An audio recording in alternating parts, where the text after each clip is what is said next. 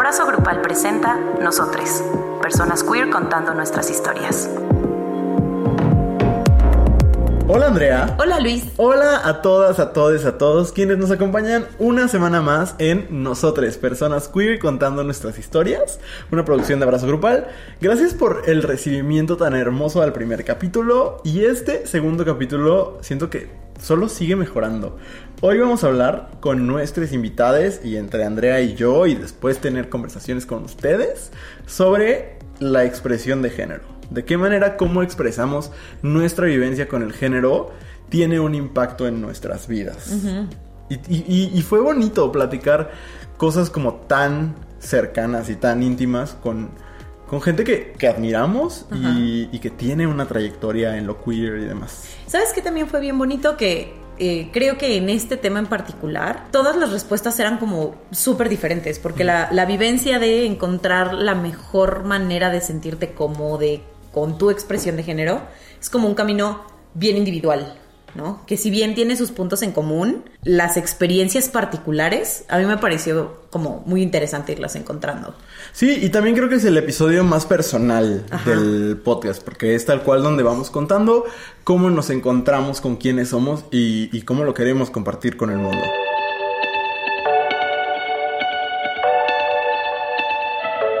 Escuchas a Mauro Alessandri que mi mamá le encantaba ponerme un vestido que yo como odiaba. Era un vestido verde con abejas, eh, como con una cosa rara aquí de macramé y crinolina en las piernas. O sea, a mí se me hacía horrible, lo más incómodo, caluroso del mundo. Mi mamá me lo ponía cada vez que podía. Entonces, yo recuerdo decirle, mamá, ya no lo quiero, de que neta ya no me lo pongas, me, me da comezón, no me gusta, me da calor. Y eso eran más que nada como pretextos, ¿no? Para que me diga, ay, bueno, ya, pero en realidad es que no me gustaba el vestido y no me sentía yo cómodo en él. Y, y recuerdo que en una ocasión, pues igual íbamos a ir a una fiesta familiar y yo dije, donde me ponga este desgraciado vestido otra vez. Y dije, no lo voy a permitir. Y yo solito empecé a cortarlo. O sea, le empecé a cortar la crinolina de abajo, al menos para que no me diera tanto calor. Pero se me fue la tijera y lo corté mal. O sea, lo corté todo mal y dije, ay, bueno, ya lo destruí, pues lo destruyo todo. Entonces, literalmente lo corté así en pedacitos. Llega mi mamá, le da el infarto de que, ¿qué hiciste? Que no sé qué. Y le dije, mamá, yo te lo dije. Se te avisó que no me estuvieras poniendo esa madre.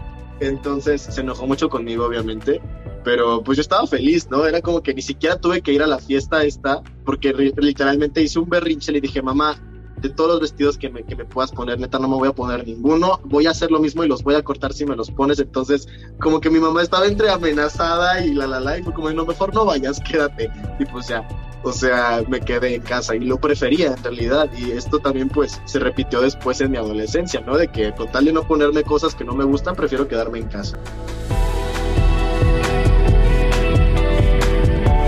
Escuchas a Yumko Ogata. Mis discusiones con mi papá sobre vello corporal han sido porque como que a él le, le, causaba mucho conflicto, ¿no? Así de, pero ¿cómo? ¿Cómo? Y, pero lo chido es que como eh, vivíamos con mi abuela también, o más bien ella vivía con nosotros, ella era así como de sí, yo tenía los vellos axilares más largos del pueblo, y así como de que era súper atractivo, ¿no?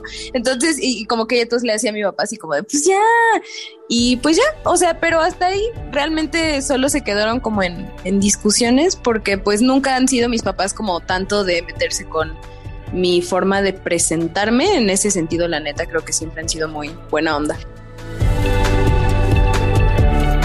Escuchas a Johnny Carmona. El caso es que en algún punto, en la fantasía de los papás de la helada de los dientes y demás, pues había, en mi casa había una criatura que creo que era un gato, que si no guardabas tus juguetes, se los llevaba el gato. Que si no guardabas esto, se los llevaba el gato. Entonces hubo un momento que sí hubo una situación en la que se me dijo, a ver, si no cubres esto, todas las muñecas se van. Y sí, se fueron. ¿Sabes? Un día amanecí y yo ya solo tenía personajes masculinos. Y recuerdo incluso que le escribí una carta al gato y le dije que, que yo prometía como portarme a la altura para que regresaran mis muñecas. No regresaron. Te digo, no, o sea, se, se oye muy fuerte porque sí, pero hoy no se los cargo a mis papás. O sea, hoy ya lo ¿no? Porque además también te voy a decir, mira, ya hoy están todas las Barbies, todas las princesas de Disney, todo aquí. Y ya, ¿sabes? O sea, también hay un punto en el que la vida me ha permitido lograr satisfacerle los deseos a Johnny de 10 años, Johnny de 20 años, Johnny de 30 años.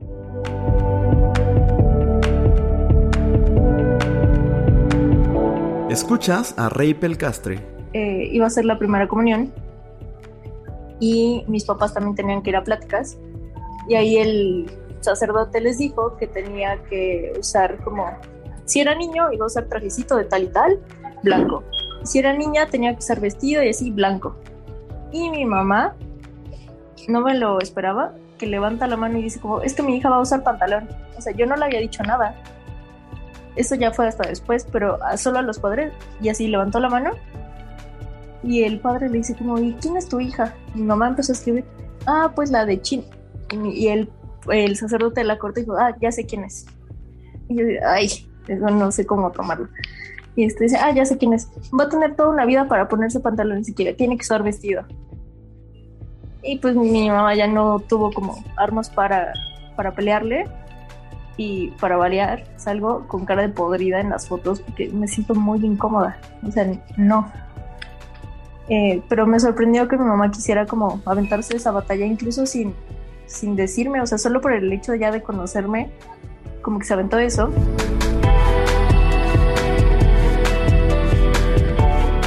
Escuchas a Brenda Santabalbina. Pues de hecho cuando entré al teatro era muy frustrante porque pues yo primero me identificaba como una persona heterosexual, como una mujer heterosexual. Luego me identifiqué como una mujer bisexual y cuando lo dije en el teatro me dijeron que eso no existía y que mejor, mejor ya dijera que yo era lencha y que me gustaban las mujeres y que ya, pero que no, que yo no podía ser bisexual. Y después aceptaban a más personas dentro del teatro como bisexuales, pero a mí me seguían diciendo que yo no podía ser bisexual, que yo era lesbiana y que ya lo aceptara. Y para mí esa fue una lucha muy fuerte porque además con el sobrepeso que he ido cargando toda mi vida, que a veces tengo, a veces no tengo, a veces, o sea, por mi cuerpo que varía mucho, eh, como que la gente no se toca el corazón. Y dentro de esa escuela en la que estuve, se me dijo muchas veces que yo por mi sobrepeso, si seguía con sobrepeso, no podía ser los personajes que quería hacer. Que si quería eh, quedar en una obra profesional, tenía que bajar de peso que mm, si quería tener una pareja, que entonces me fuera con una mujer, porque ningún hombre iba a querer estar con una persona, me hacían bisexual, porque eso no existía. Y todavía años después me encontré con una de mis compañeras de esa escuela, eh, cuando yo ya me identificaba como pansexual, que me dijo que, que no, que eso no existía y que yo era lencha. Y entonces eh, me sacaba mucho de onda y era, sí era limitante, porque dentro de este crecimiento siempre hay una parte donde queremos pertenecer a algún lugar y no te dejan pertenecer si no te aceptas como ellos quieren que te aceptes. Escuchas a Dante Ureta. Mm, yo me acuerdo que desde que tengo como cinco años, seis, mi mamá me preguntaba qué me quería poner. O sea, sí, me compraba la ropa ella, pero estaba el closet y me decía, ¿qué te quieres poner hoy? Y eso se me hace muy curioso de ella porque la mayoría de las mamás solo le dicen de que ponte este cambio, o sea, dejan el cambio en la cama y se lo ponen. Entonces en mi caso, yo siempre me quería poner las mismas tres ropas, yo creo que eran de que las más masculinas. Y siempre me, me, me ponía una cola, así como estás tú, de que repelado, sí, pero porque pues yo tenía el cabello muy largo y no tenía buena relación con eso. Aunque tampoco pensaba en cortarlo, solo no sé, no sé qué pasaba por mi mente. Y creo que con mi mamá no. Con mi mamá solo cuando íbamos a eventos especiales, ¿no? Como unos 15 años o algo así. Y yo tenía que ponerme vestido y yo estaba así como de que, ¿qué hago? No me veo incómodo. Creo que me pasó más bien con mis tíos, mi familia, que son de otra ciudad, son de Culiacán. Y ellos eran como, ¿por qué no te vistes acá? ¿Por qué no te pones más así? ¿Por qué no esto? ¿Por qué no lo otro? Creo que ahí es donde más lo sentí. Y fuera de eso era como yo sobrepensando que debería verme de tal o cual forma como mujer en, no sé, la tardeada de la escuela, o para gustarle a un vato. Cosas así.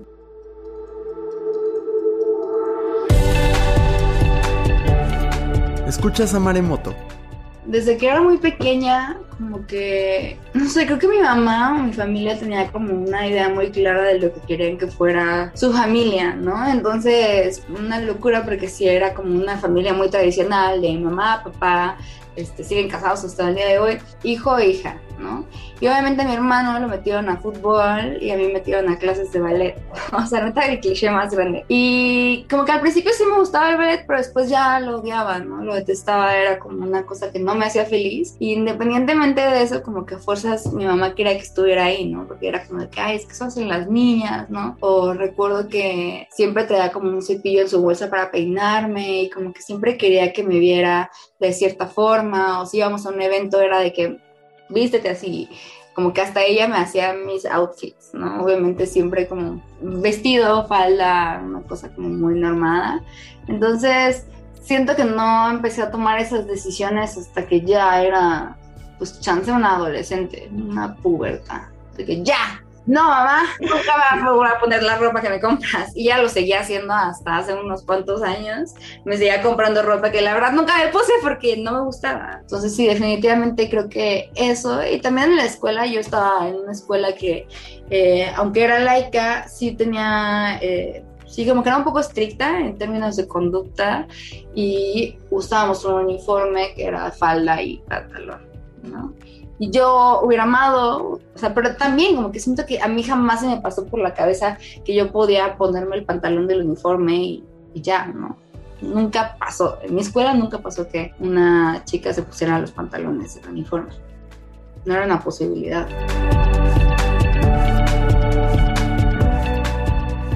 Escuchas a Paris Bang Bang. Tengo dos hermanas mayores que yo. Yo soy el menor y me acuerdo que por ahí de los noventas, pues obviamente RuPaul eh, iba apareciendo, ¿no? En los medios masivos de comunicación y tenía una canción, un video musical que se llama Supermodel of the World, ¿no? Y yo, yo no entendía, o sea, yo veía pues, a esta criatura enorme, eh, de piel dorada y cabello rubio, enorme. Algo dentro de mí sabía que pues, no era una mujer. Pues yo también sabía dentro de mí que era femenino eh, o que, ¿sabes? O sea, yo, yo sé, o sea, ahora te lo puedo decir, yo desde que tengo uso de conciencia tengo esta misma identidad de género que tengo en este momento, solamente que pues nadie te explica ese tipo de cosas, mucho menos te alienta a entenderlas, porque pues, son temas prohibidos, ¿no?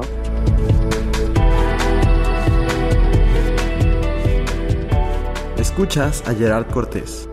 Yo dije, este, este es quien soy en realidad hace un año y medio, pero también lo dije hace 20 años. Es que hay que recordar que lo que somos es lo que somos hoy. Lo que eres hoy, eso es lo, que tienes que cuidar, lo que tienes que, que, nutrir, lo que tienes que preguntarte frente al espejo, esa relación contigo misma es la que tienes que cultivar y cuidar hoy, que obviamente está relacionada con quien eras tú hace 20 años no sé, cuando yo tenía 12 años, yo siempre cuento esa historia de que mi mamá me dijo, mira, hoy vas a elegir tú tu ropa, eh, cuando fuimos a comprar ropa, y yo no sé qué me pasó, bebé, o sea, de verdad, quizás las influencias, las referencias del mundo del pop, lo que yo sentía como adolescente, pero yo comprar mi propia ropa fue un gran momento porque estuvo lleno de amor con mi mamá y lo primero que me dijo fue, qué bonito, ay, qué bonito eso que elegiste, me encanta. Ella no vio que era un pantalón que tenía como fuego estampado y era súper pegado al cuerpo, como skinny, era como de rockera. Era una rockera súper cabal y muy, muy así de ese estilo. Y ella no vio lo intenso, lo raro que era y que su hijo o hija iba a ir al colegio y a las fiestas a los 12, 13 años con sus amiguites vestida así. Ella no vio eso. Ella solo vio un pantalón súper lindo que yo elegí. Y por eso te digo que en ese momento ya yo estaba como que se me estaba permitiendo en mi familia eh, decir al mundo quién era con la ropa. No hablaba mucho, no decía mucho, pero sí me vestía mucho. Y sí, la ropa que elegía era mucha. Y mi mamá solo me daba amor.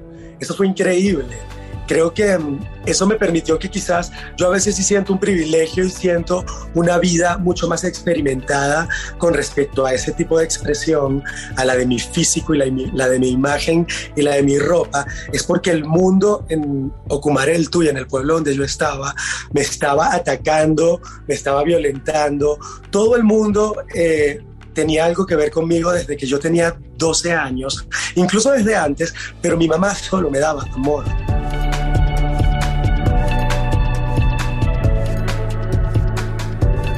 Yo creo que una de las razones por las que amo tanto tener el cabello largo es porque nunca dejaron de chingarme en la escuela con que me lo cortara. Y creo que, sin querer como remitirme al episodio de la semana pasada, eh, es la escuela, por lo menos desde mi experiencia, yo que estudié, les contaba, en escuelas religiosas, creo que mm, el lugar en el que más se me dijo que había una forma correcta de verte, de hablar, de existir en el mundo, teniendo el cuerpo que tengo, fue en la escuela. O sea, fue ahí porque, porque los uniformes siempre están marcados por el género y porque esta cosa de que desde el maternal haya una fila de niñas y una fila de niños y que, eh, no sé si a ti te pasó, pero incluso las, las clases de deportes tenían actividades diferenciadas. Sí. Y entonces eh, te van diciendo cómo ocupar los espacios de acuerdo tal cual, y suena creepy, pero así es, a los genitales que tienes. O sea, esa es, eso es hacia donde te empujan, ¿no? Entonces, yo me acuerdo mucho de tener que ir a la oficina de la coordinadora de grado que me, eh, a, que me pusieron reporte por tener el cabello largo, ¿no? ¿Qué y, y, y, siento que, que son como experiencias que luego cuando entramos al campo laboral repetimos sin cuestionar por qué. Entonces te encuentras con códigos de vestimenta en los reglamentos y como en la normativa de las empresas. ¿Qué dices tú? ¿Qué es esto? O sea, la Edad Media es... Es una cosa muy rara. Es rarísimo. Yo a la fecha, cuando veo en espacios de trabajo, que afortunadamente no es el mío, pues, pero veo espacios de trabajo donde el uniforme de las mujeres es llevar tacones. Yo digo, ¿cómo esperas? O sea, que alguien pueda soportar ese tipo de zapato en una jornada laboral tan larga sea, me parece una falta de respeto. Sí. Y, y no sé, escuchando como tanto las primeras rebeldías como, como esta manera en que nuestras invitadas aprendieron a vivir el género y a expresarlo y, y también a no expresarlo, siento que que es un momento muy traumático de la vida. O sea, siento que la manera del sistema como de imponer una vivencia hegemónica del género es a través del trauma y de la vergüenza. Que creo que esa es como la mayor experiencia que yo tengo con el salirme del género, salirme de como de los dictámenes del género que se me impuso, ¿no? Que es como cuando te vives como hombre, si te sales de como se debería, entre comillas, vivir un hombre, automáticamente entra la vergüenza. Es vergonzoso quizás no tener un cuerpo musculoso. Es vergonzoso tener una voz aguda, es vergonzoso el maquillaje, es vergonzoso mostrar ciertas partes de tu cuerpo o no mostrarlas, etc. Y creo que esa vergüenza es muy difícil de olvidarla. Sí es, y quizás en el caso de las mujeres, o por lo menos desde mi experiencia, no sé si vergüenza sería la palabra, pero incluso yo que juego muy poco con, con mi expresión de género, y lo digo entre comillas, pues, porque tampoco es como que me vista yo muy femenina. Y ese ha sido mi discusión, fue la discusión de toda la vida con mi madre. Andrea, el Hyper Queen. Ah, o sea, era como, ¿y por qué no te pones un vestidito? ¿Y por qué no tal? Pero, por ejemplo, a mí lo que se me ha dicho muchas veces es, ¿es por qué no te produces más? Yo decía, mm. chinga, seré yo película seré yo, qué cosa como para decir prodúcete más, ¿no? Porque si me baño y lavo mi ropa, ¿qué más? O sea, ¿qué otra cosa esperas de mi persona? ¿No? Y es bien interesante, güey, porque aquí entra algo que tú y yo hemos discutido un millón de veces, que es como hacia ti esta exigencia de prodúcete más puede ser sumamente violenta. Como ese mismo proceso de producción, entiéndase maquillaje, eh, peinado, vestuario, eh, pintarte las uñas y demás, puede ser como el camino a la liberación de otros cuerpos. Claro, ¿sabes?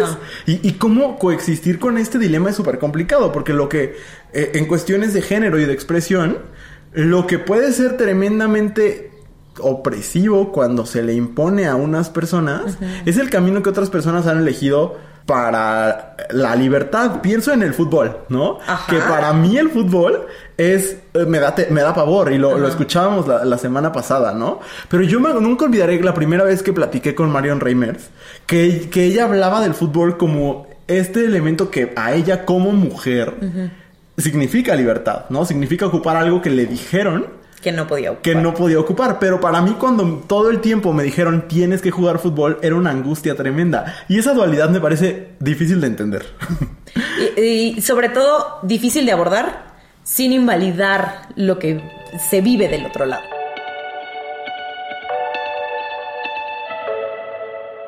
Escuchas a Raquel Aedo. Yo, yo he rechazado mucho lo masculino, porque lo masculino es me ha impuesto, ¿no? o sea, eh, y lo masculino representa lo, representaba una obligación que yo no quería seguir. Entonces, en, en- en yo buscar mi feminidad, porque, que no tiene que ver con ser mujer trans o no, puedo- puedo yo ser una mujer trans sumamente masculina.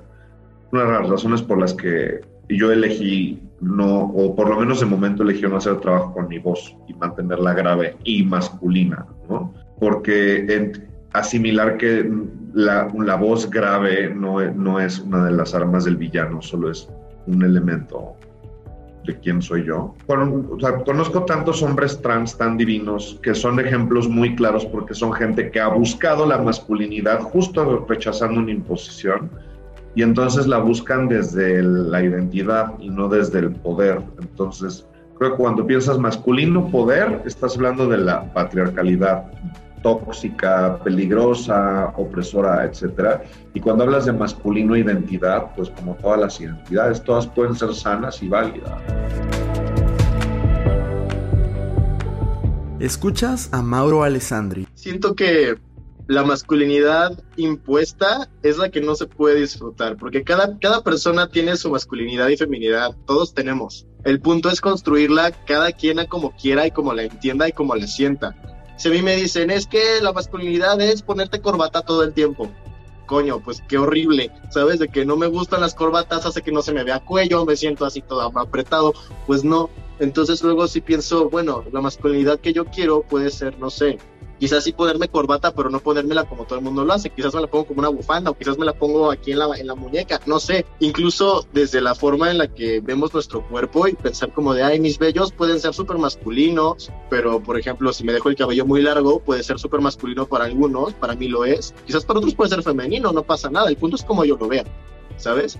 Cuando se nos impone algo, pues obviamente no, no va a ser sencillo que, que compaginemos tan fácil, ¿no? Que lo entendamos, porque pues cada persona es un mundo y cada masculinidad y cada feminidad que existe es correcta, ninguna es equivocada. Entonces, mientras tú construyas tu propio criterio y tus propias, este, eh, tu propia imagen, si quieres tu propia estética, está increíble, no pasa nada. Y, y tú puedes pensar que los aretes son masculinos o femeninos y está bien, no pasa nada.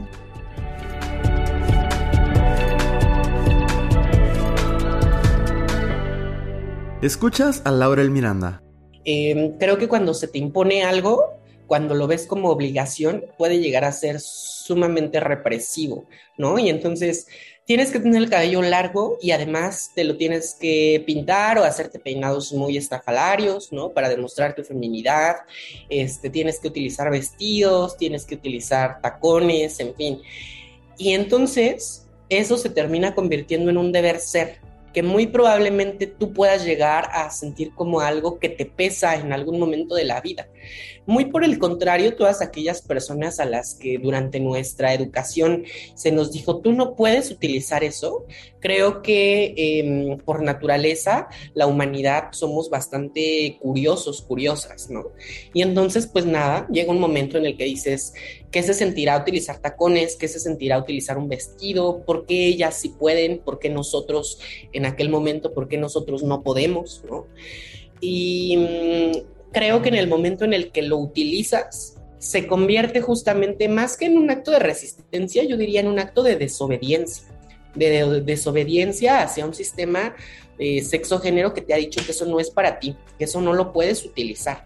Entonces, mientras que el cumplir con esos parámetros para los cuerpos femeninos o para las mujeres puede llegar a ser opresivo, para aquellas identidades que nos dijeron que eso no era lo nuestro, se convierte en un acto de desobediencia que nos permite pensar en mundos alternos, en formas de vivirnos distintas. Y lo mismo pensaría, por ejemplo, para una mujer a la que siempre le han dicho que se tiene que vestir con vestido y tacones y maquillaje, un día que sale a la calle con pants o con traje y corbata o que se corta el cabello súper, súper chiquito, creo que de alguna manera también está ahí ejerciendo un acto de desobediencia. Y está abriendo el mundo no solamente para ella, sino para todas las personas, está abriendo el mundo, está haciendo una invitación a la gente de que otras formas de vivirnos y de habitarnos son posibles, ¿no? Eso es algo que le digo mucho a la gente cuando estoy dando como talleres o capacitaciones, de que la, a la diversidad no nos tendrían que ver como eh, agentes de problema, como em, intrusos, como conflictives. No, nos tendrían que ver como agentes de cambio que no solamente permiten que nuestras vidas sean posibles, sino que incluso si dentro de todas estas personas que forman parte de la norma hay por ahí una idea rondando en su cabeza de que les gustaría vivirse de una forma distinta, no necesariamente dentro de lo LGBT, pero que a lo mejor les gustaría usar short o les gustaría tener el cabello corto de aquí y súper largo de acá, ¿no? Y se han atrevido por las convenciones sociales. Creo que la diversidad lo que damos muestra es de que podemos desobedecer esas reglas, porque al final del día podría entender que no se desobedezcan otras reglas u otras leyes porque hacen daño a la sociedad, pero estas no hacen daño a nadie. Escuchas a Raquel Aedo. Yo no creo que sea es que seas hombre o mujer o seas este, no binario. Creo que la declaración no es una declaración sobre si el género es X o Y fijamente, sino que la declaración de la identidad trans es que el género es transitable. Es, o sea, a eso nos referimos con trans. No, no es me voy de. Yo soy feliz en el binario, pero, pero no, no. Y lo mismo con las posturas. Hay veces que quiero luchar y ser súper bélica, inventar madres y decir pinches vatos son changos que le pegan a la pared. Y hay días que digo, güey, paz y amor, lo único que quiero es irme a poner una blusa. Y creo que las dos cosas existan. Que, es que siempre hablamos de dos cosas, dos cosas, y, el tema no binario no quiere decir que no existen los binarios, quiere decir que se pueden pendulear entre las gambas.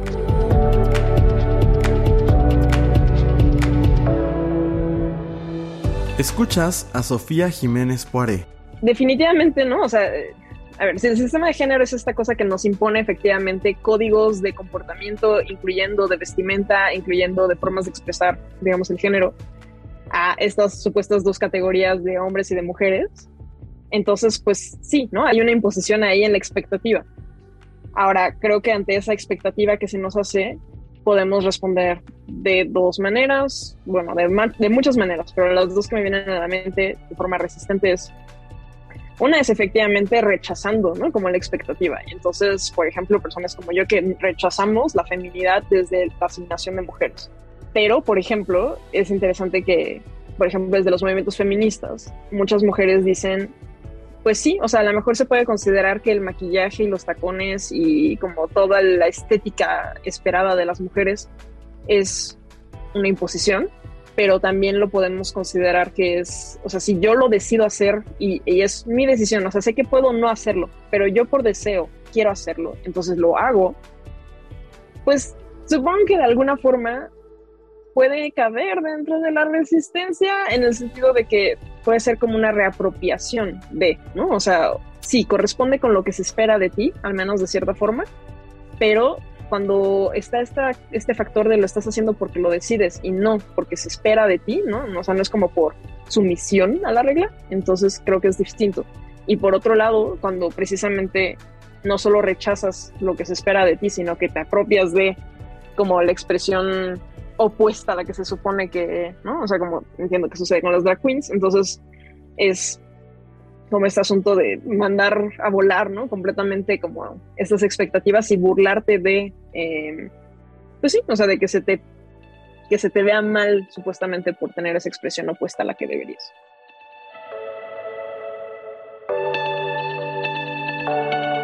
Escuchas a Gerard Cortés. Los genitales no, no definen quiénes somos.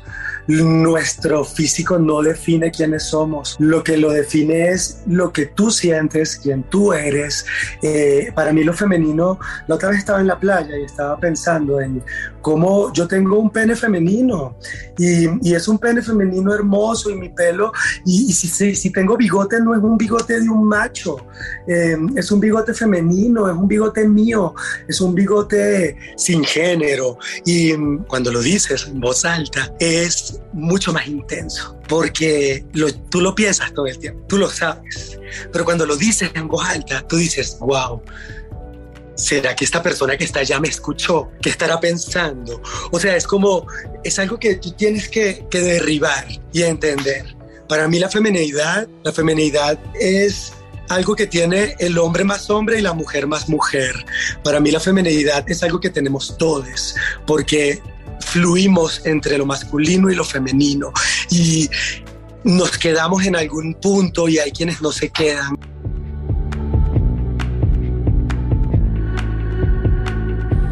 Creo de todo lo que acabamos de escuchar, la clave es el tema de la libertad, ¿no? Eh, la libertad de usar, de ser, de escoger, de ver cuándo sí, cuándo no, que hay cosas que quizás no son para mí independientemente de cuál sea mi identidad. Y entender que las cosas y las prácticas por sí solas no son las opresivas, pues, o sea, el, maquillaje, por ejemplo, no es opresivo ni liberador por sí solo, es el acto, ¿no? Es el, si yo me lo pongo porque me lo tengo que poner, porque si no me veo eh, súper cansada y me veo mal, porque entonces me veo menos valiosa, me veo menos joven y eso está mal. No me van a contratar. No me van a contratar, este, no me estoy produciendo lo suficiente, pues entonces ahí es donde se convierte en una herramienta de la opresión y que no tiene nada que ver con el maquillaje, sino con las implicaciones sociales que tiene el maquillaje. Creo que lo dice Dante en un momento, es el encuentro con el contexto, uh -huh. ¿no? Porque, por otro lado, el mismo ejemplo, el maquillaje, ¿no? Si toda mi vida me han dicho que a las personas que viven mi corporalidad, eh, cuando se ponen una gota de maquillaje, porque incluso hay estas como crema facial para hombres, ¿no? Ajá. Como marcando que este no te va a restar masculinidad, no te va a restar validez, no te va a restar dignidad, uh -huh. ¿no? Entonces, ese mismo contexto, el contexto que te dice que eso no es para ti, que eso no es alcanzable, eh, cuando te lo pones, entonces estás rompiendo con algo, pero uh -huh. no es el maquillaje en sí, sino es el acto de hacerlo en ese contexto. Uh -huh. Claro, claro. Y, y, creo que es importante reconocer también que la expresión no es algo que valida las identidades. Ajá. O sea, mi identidad no, no es más o menos válida por cómo me expreso. Un hombre trans que es convencionalmente femenino por quizás sus gestos, quizás los colores que usa, quizás lo que sea, no deja de ser válido como hombre trans, uh -huh. ¿no? O como hombre, pues, ¿no? Eh, una persona no binaria que a lo mejor tiene una expresión hiper femenina, no, no, no invalida su identidad como persona no binaria, ¿no? El, el, el, la expresión no es un agente de validación de identidades. Sí, claro. No es otro elemento de nuestra persona y de nuestra personalidad. Uh -huh. Y nadie nos debe un, una expresión en particular. ¿No? De nuevo, es el desde lo individual, este, construyo quién soy, cómo me veo y cuál es mi relación con mi género, ¿no? Y eso lo dialogo conmigo. Sí, alguna vez escribí esto en Twitter, pero ahorita lo estoy pensando, como el, el asunto del pintarte las uñas. Uh -huh. Porque yo entiendo que por sí solo, de nuevo, no es un acto revolucionario. Pero el, el, enfrentar ciertas miradas, sobre todo en ciertos contextos, dígase contextos laborales, contextos escolares o familiares, eh, sí puede tener, sobre todo en la vivencia personal, como en el proceso de experimentar con cosas, creo que es un, eh, es un acto de rebeldía, uh -huh. ¿no? A lo mejor chiquito lo que tú quieras, pero que puede significar mucho para una persona. No, claro, y que a final de cuentas creo que estos actos de rebeldía individuales eventualmente se empiezan a mover a lo colectivo. Porque cuando ves un acto de rebeldía en un lado y te hace clic y entonces tú lo empiezas a, hacer, quizás no de la misma manera, pero a tu propia forma, se empieza a crear como esta cadena de actos de rebeldía que a final de cuentas le suman a un, no quiero decir a un cambio colectivo, pero sí a una iniciativa y a una inquietud colectiva, ¿no? que creo que es a lo que deberíamos tirarle. Escuchas a Yumko Ogata. Yo estaba escribiendo hace poco un artículo, eh, era como hablar sobre este fenómeno del U-Hauling, ¿no? De que las lesbianas o las personas sáficas se mudan rápido. Y entonces como que mi pregunta era como, ¿por qué lo hacemos? ¿Si es real? O sea, como hacer las grandes preguntas respecto a esto. Y entonces ya había hablado con una o sea, como ya había entrevistado a, a, una chica sobre su experiencia personal y para el artículo iba a entrevistar a psicólogas, psicólogos sobre el tema, ¿no? Porque pues tienes que dar como un respaldo, digamos, académico, profesional. Y entonces tuiteé eso, ¿no? Como de que, ah, pues quiero hablar con algunas personas que sean psicólogas para, para hablar de este fenómeno, no sé qué. Y me cayó el chingo de morras radfemsters, ¿no? Que es que lesbianas y como de que es que se están apropiando la lesbiandad. Y es como, ah, caray, eso como es, como que definiendo y, creo que gran parte de la razón por la cual me decían que era una hetera y no sé qué es porque soy una persona fem, ¿no? Y era como de, bueno, también como que ahí analicen ustedes. Porque además varias eran también personas fem, ¿no? Pero sí me molestó muchísimo, ¿no? Que eh, ahora como que hay que tener el carnet de lesbiana para que para que seas válido en este espacio y creo que no es el caso, ¿no? Algo que platicábamos mucho Rey y yo era como, pues aunque ella está en el espectro como del lado totalmente me gustan únicamente las mujeres y yo estoy más en el éter, eh, o sea, como que pues también tenemos eh, el derecho a hablar de nuestras experiencias y no significa que nada más hay que darle voz como a ciertas personas que son como pues como esta idea del gold star, ¿no? Como de que quién es la persona LGBT más pura, entre comillas, se preocupan más por ver tu carnet de buena lesbiana o persona gay o demás, antes que pensar en cómo podemos tender puentes para enfrentarnos a la amenaza verdadera, que pues son los movimientos de ultraderecha y como la iglesia católica que están así de que respirándome en el cuello.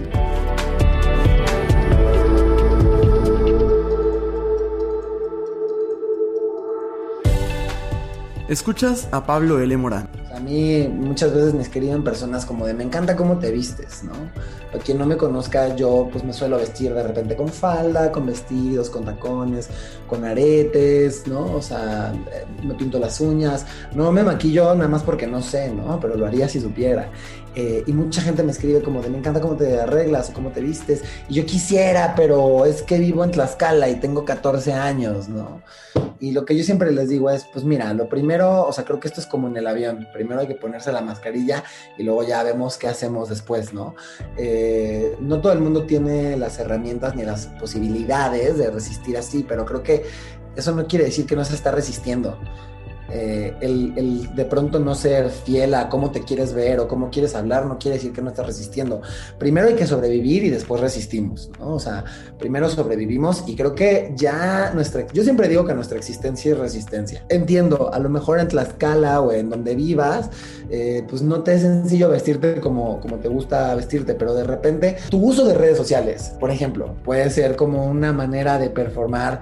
Eh, pues como en pro de la resistencia, ¿no? Entonces, eh, o, o, o, ni siquiera, como de repente solamente, si hay alguien que sabe que eres LGBT, no, tú no sabes en qué momento esa persona puede verse inspirada eh, por ello, ¿no? Entonces yo creo que solo nuestra existencia es resistencia y hay distintos momentos este, y maneras de resistir. 100% la expresión, cómo hablamos, el lenguaje eh, inclusivo, nuestra expresión de género, ser vocales, ser visibles, definitivamente son maneras de resistir. 100%, yo lo creo totalmente, ¿no? O sea, eh, vivimos en un mundo pues tan cuadrado, tan limitado, tan cis heteronormativo que de repente lo que se sale de ahí pues es incómodo, ¿no? Y es incómodo también salir de tu casa, o sea, este, para gente que escuche esto y que de pronto, eh, o sea, por ejemplo, para hombres gays, gente no binaria, etcétera, o gente que a lo mejor físicamente se sigue leyendo como hombre, pero no lo es, eh, pues entenderán perfectamente que se siente, hay una mezcla de adrenalina, que eso es chido también, pero también de mucho miedo que llega a ser terror el solo salir de tu casa en tacones. Yo uso muchos tacones Y salir de mi casa cada vez es, es como una aventura, ¿no? Y da miedo y es emocionante a la vez, este, pero también, por ejemplo, pues no sé, o sea, eh, yo uso tacones cuando, cuando estoy en una situación de mucho privilegio, ¿no? Donde voy a agarrar un Uber y voy a ir a un antro gay, ¿no? O voy a ir a mi trabajo, en donde pues como que en el medio de la televisión no, no está penado, o por lo menos ahorita en el ambiente laboral en el que estoy, pues no, no hay como esa LGBT-fobia tan marcada. Desde luego que sí la hay. Justo pasando, o sea, hablando de eso, de repente tu expresión de género también es resistencia, cómo hablas, porque además creo que a veces por no incomodar, pues tratamos de entrar en el molde, ¿no? O sea, como que por no incomodar decimos, no, bueno, ay, yo sé que que a lo mejor pues este habrá quien se sienta incluido si o incluida o incluide si uso lenguaje inclusivo, pero es que pues bueno, es una junta con 20 personas y se van a reír de mí, ¿no? O sea, como que hay muchos factores que te hacen sentir insegure ¿eh? de este tipo de cosas, ¿no? Este, entonces, desde luego, o sea, a mí me acaba de pasar en el trabajo que usé lenguaje inclusivo y una morra, una señora, una compañera del trabajo, pues empezó a burlar, ¿no? Dijo, ay, sí, todas, todes, todos, tudus, tidis. Y entonces yo también, pues, este, en un acto de resistencia y de valentía, y porque pues también a mí ya me colmaron la paciencia este tipo de cosas, eh, sobre todo en empresas en donde de dientes para afuera somos muy inclusivos y demás, pues ya me tienen harto, ¿no? Entonces, este, sí, prendí mi micrófono y le dije, oye, ¿puedes no burlarte, por favor, del lenguaje inclusivo? E hice un momento muy incómodo en la, en la junta, pero creo que si no nos incomodamos, pues nada cambia.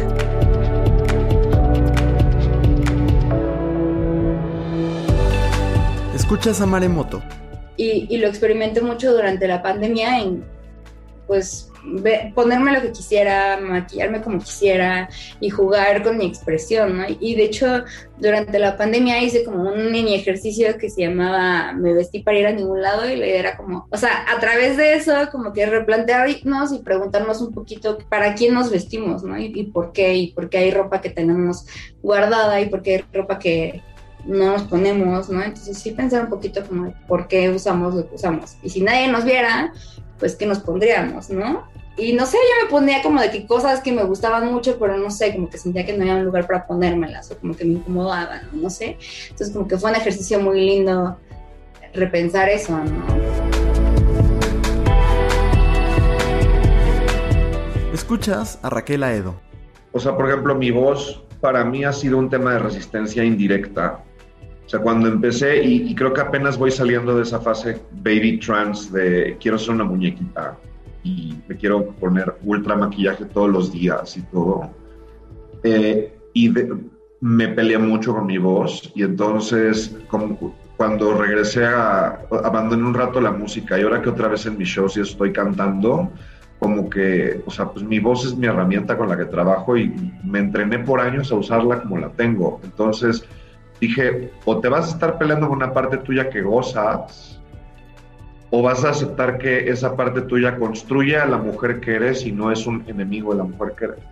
Entonces, no lo llamaría resistencia en el sentido de que no estoy saliendo a marchar así, de, oigan mi voz grave porque estoy retando al género, pero resistencia en el sentido de que estás negando imposiciones. No sé, es que es, muy, es muy agresivo el tema de la identidad sexogenérica porque rechazas un montón de imposiciones al decir, ok, yo soy mujer, en mi caso soy superbinaria, o sea, mujer trans, y una vez que estás ahí, resulta que entonces tienes un montón de oposiciones o no te valida, ni, no te valida como mujer trans, ¿no? Entonces, entonces es como, güey, ¿para dónde me hago?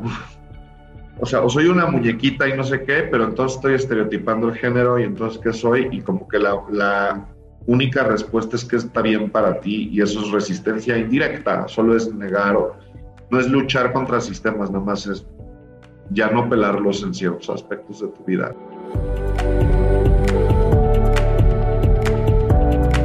Escuchas a Dante Oreta. Eh, no sé, me imagino un grupo de drag queens vistiéndose para ir a un antro gay en Guadalajara. Quizás para ellas no es un tema de resistencia ese momento, ¿no? Pero en un punto de la historia vamos a voltear atrás y vamos a decir, mira nomás, en el 2020 hubo un, un, boom de drag queens, de hombres gays o mujeres cisgénero o muchas expresiones de género que se vestían de drag queens para ir al antro, ¿no? Y eso no había pasado antes con tanta magnitud. Y entonces te pones a pensar y es como, bestias, esta gente estaba expandiendo la expresión del género o estaba explorando los límites del género de una forma que antes no. Escuchas a Paris Bang Bang.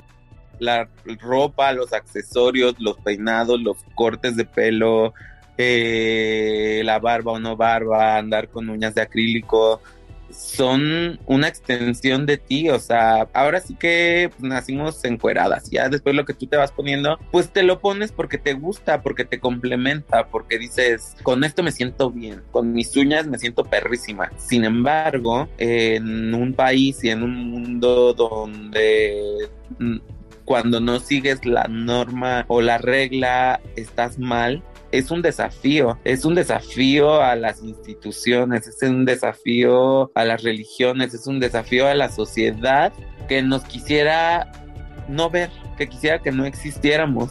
El ponerte lo que tú quieras, el, el, el presumir con orgullo tu identidad de género, lo que tú eres por dentro y por fuera, el expresarlo, el celebrarte a ti mismo, híjole, creo que es el mayor acto político del que pueda pensar en este momento, porque hay gente que con su resistencia en los lugares menos imaginados los matan, ¿no? O sea, por el mero hecho de traer uñas. Entonces son esa gente que está batallando en primera fila pues, por conseguir una igualdad. Escuchas a Sofía Jiménez Poiré. Sí, justo ahorita empecé a leer este, este libro de Leslie Feinberg que se llama Stone, Butch Blues.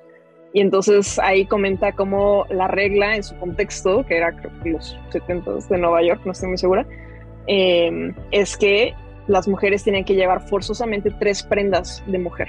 Y entonces veo como esa regla, ¿no? Y entonces pienso como, híjole, yo no la paso la mayoría del tiempo, ¿no? O sea, toda mi ropa o la saco de la sección de hombres o es unisex. O sea, sí sé que mi expresión está muy en ese punto intermedio de una androginia masculina que no es percibida como muy masculina y entonces me permite este, transitar en los espacios sin ser particularmente agredida o mal vista por ello. Este, por ejemplo, si yo me subo, o sea, nunca he tenido un incidente donde me suba yo como a los vagones exclusivos del transporte público y que me digan que me baje porque realmente me ven como un hombre, ¿no? Si bien muchas personas me han interpretado como hombre, nunca he llegado a ese punto, por ejemplo, de que en los vagones me quieran excluir. Mm, pero ya de manera general, sí, o sea, sí me queda claro que el sistema de género, en su manera de dividir, ¿no? Este, como estas dos categorías de hombres y de mujeres y demás cosas, pues sí, sigue viendo mal como este asunto de que una persona percibida como hombre vista de forma femenina y la inversa. Entonces, sí, yo creo que también en la expresión hay una cosa muy clave, ¿no? Dentro de la vivencia social que tenemos. Escuchas a Brenda Santabalbina. Llevamos tantos años bajo sus reglas y sus imposiciones que es el momento en el que decimos ya basta y, y, salimos de ahí. Por supuesto la gente se incomoda y lo ven como un, ah, tú me estás queriendo imponer a mí, que yo te he impuesto tantos años y ahora tú me quieres imponer a mí, no, no es posible, pero realmente no, no lo veo como resistencia, lo veo como una rebelión y creo que es creo que a, mí Brenda me hace sentir más fuerte el saber que lo que estamos haciendo está cambiando el mundo y está generando debates y está generando discusiones de si eso no es lo correcto y al final sabemos que es lo correcto y que es eh, lo que hace sentir incluida a, las personas sin importar quiénes sean o cómo se identifiquen. Y, eso es lo, lo más poderoso, creo, de, nuestra lucha.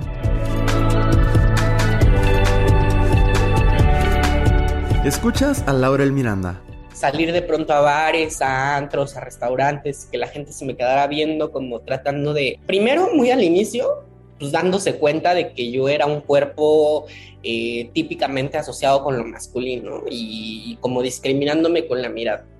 Más adelante como intentando investigar qué diablos era yo, ¿no? Porque no me podía ni encasillar ni en lo femenino ni en lo masculino. Ahora, por fortuna, tengo ahora sí que el privilegio de que mi cuerpo, mi estatura, este, mi expresión de género me ayudan muchísimo a pasar inadvertida en las calles de la Ciudad de México. Lo agradezco muchísimo, no te puedo mentir, lo agradezco muchísimo porque siento que es como un respiro, pero mm, al mismo tiempo sé que, que aquello en lo que creo y mi lucha es para que no solamente las identidades trans con cispassing o que se asemejan al deber ser de lo masculino o lo femenino, podamos vivir con tranquilidad. Eh, el mundo es para todos, todas, todes, sin importar la identidad de género ni la expresión de género, y creo que esa es la lucha que tenemos que dar actualmente.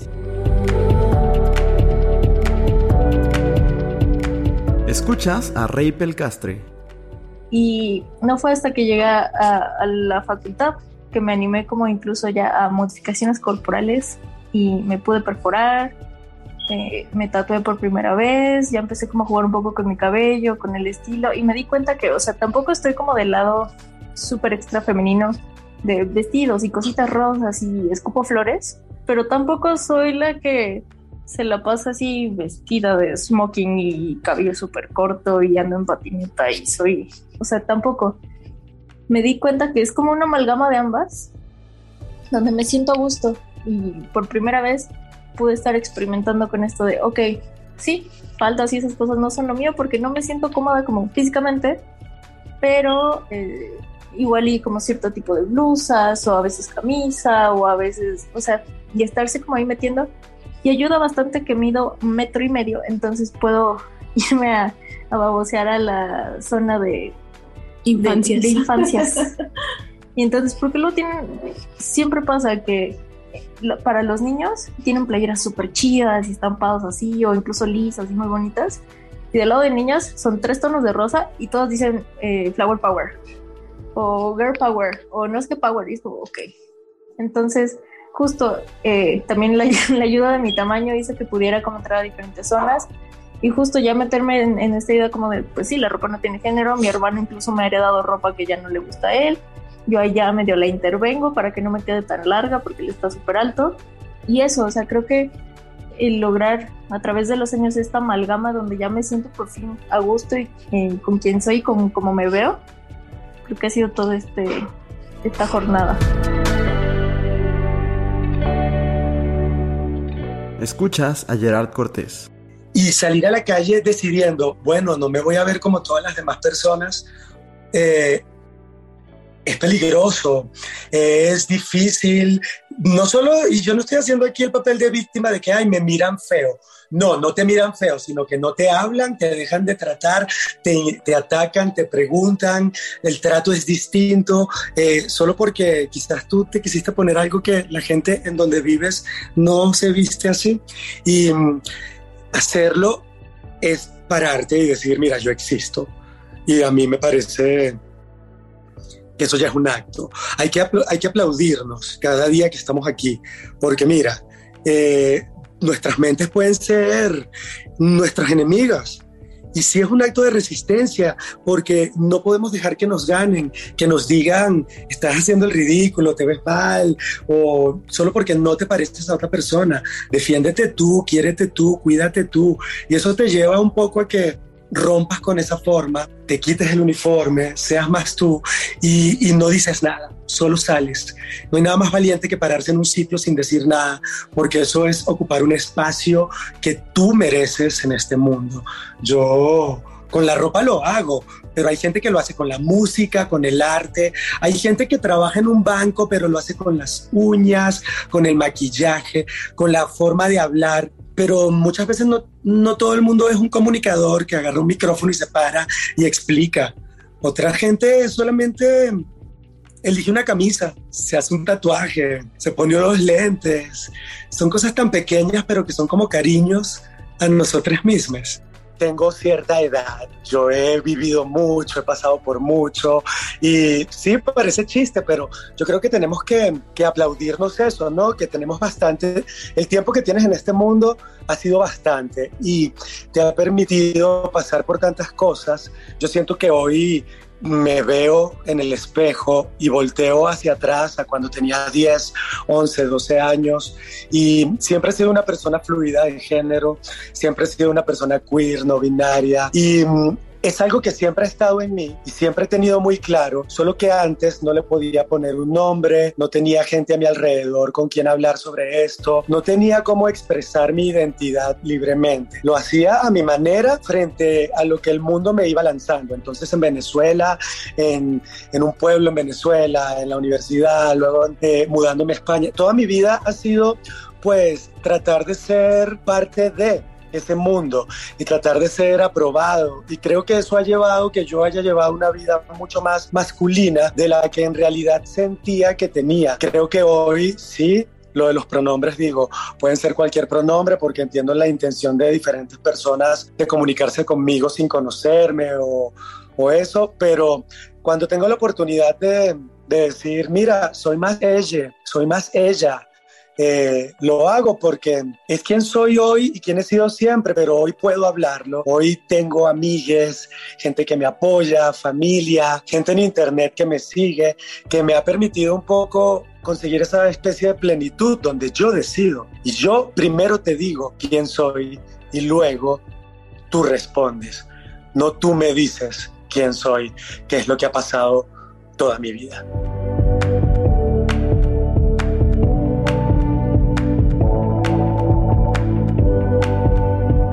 Producir este episodio ha sido una experiencia como espiritual para mí, porque escuchar a tantas personas queer hablar de cosas que incluso creo que yo he vivido en distintos momentos sin poderlo nombrar, sin poderlo eh, como espejear con otras personas, para mí fue muy sanador. Incluso creo que Habrá episodios donde no escuchen algunos de nuestros invitados porque me clavé tanto platicando, en mi caso al menos en las entrevistas que me tocó hacer a mí, como platicando con las personas que no me dio tiempo para otras cosas. Porque esta parte de la expresión y la identidad parece muy bello y una parte clave de la experiencia queer.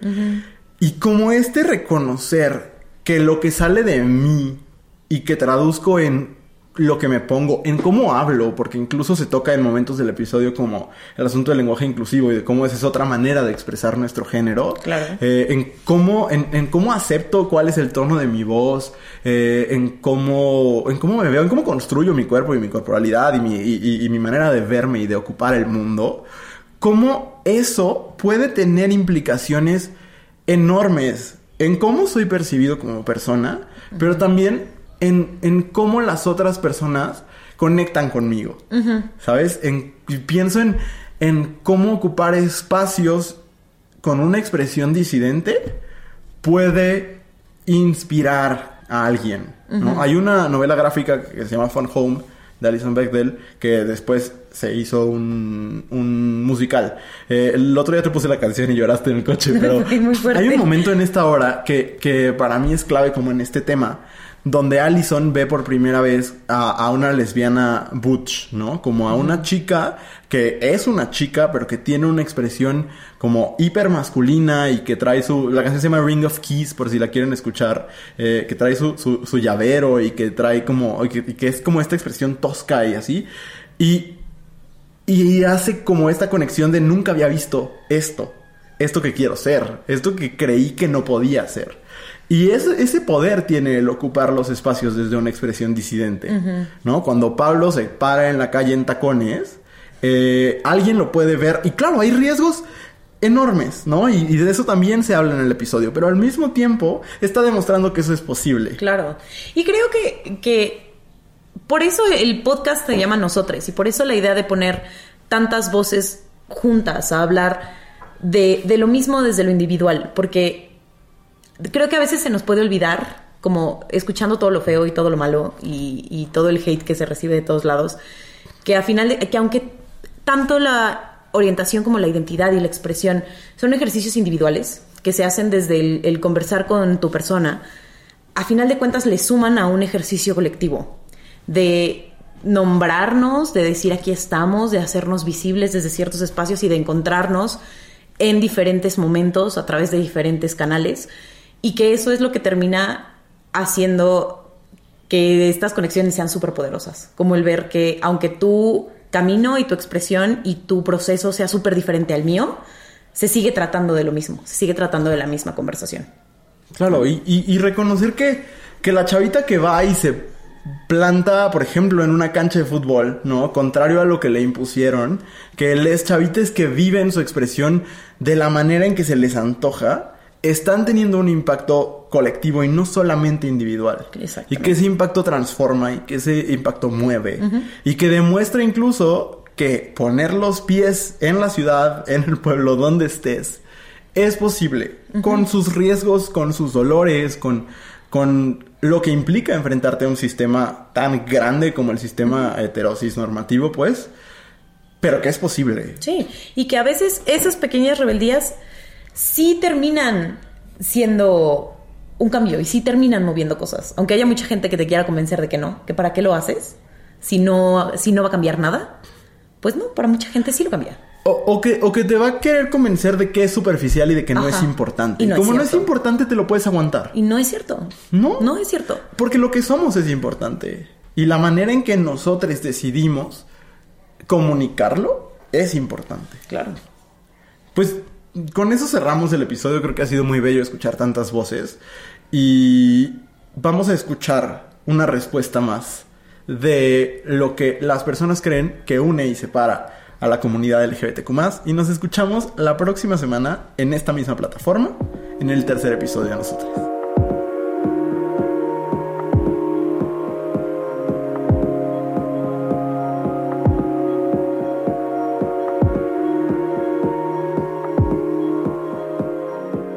Escuchas a Mauro Alessandri. ¿Qué nos une?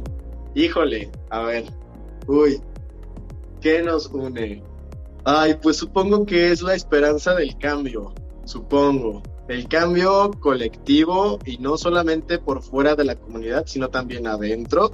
Siento que muchas veces se repite esto como de, ay, pues es que nos une el amor y la empatía, la la, y es como de, no es cierto, o sea, no es cierto, no va por ahí. Este, la empatía principalmente pues no la puede practicar cualquiera solo por ser de la comunidad, ¿no? La empatía tiene un trasfondo más, más sustancioso que solo sentirla. Eh, principalmente pues para sentir empatía primero tengo que informarme acerca de lo que estoy, en lo que quiero practicar la empatía porque yo no puedo sentir empatía por algo que no conozco. Entonces siempre es como, si eres parte de la comunidad, tienes esta responsabilidad de informarte de qué pasa con las demás letras de tu comunidad, este, apoyarles, visibilizarles, qué sé yo.